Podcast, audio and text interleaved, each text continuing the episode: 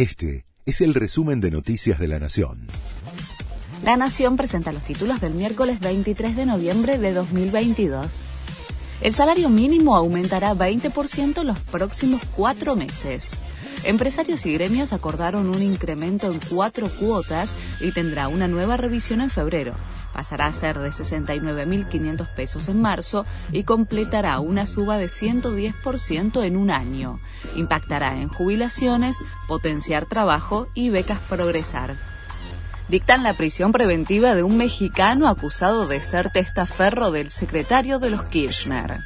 El juez federal, Julián Ercolini, le dictó prisión preventiva al abogado Isaac Eugenio Esparza Hidalgo, recién extraditado desde México. Tenía a su nombre sociedades involucradas en la estructura de lavado de dinero de Daniel Muñoz, ex secretario de Néstor y Cristina Kirchner.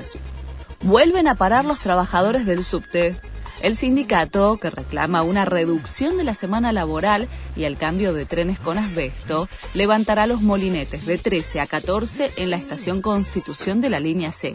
De 14 a 15 habrá un cese total de actividades. China profundiza la política de COVID-0 la ciudad de Chengdu ordenó el testeo masivo por cinco días consecutivos.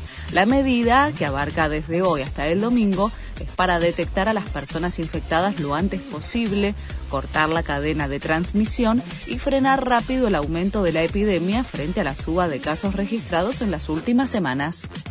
Sigue la agenda del Mundial. La cuarta jornada en Qatar comienza con el cruce entre Marruecos y Croacia por el grupo F.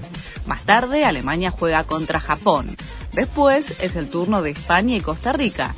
Y cierran la fecha Bélgica y Canadá. Este fue el resumen de Noticias de la Nación.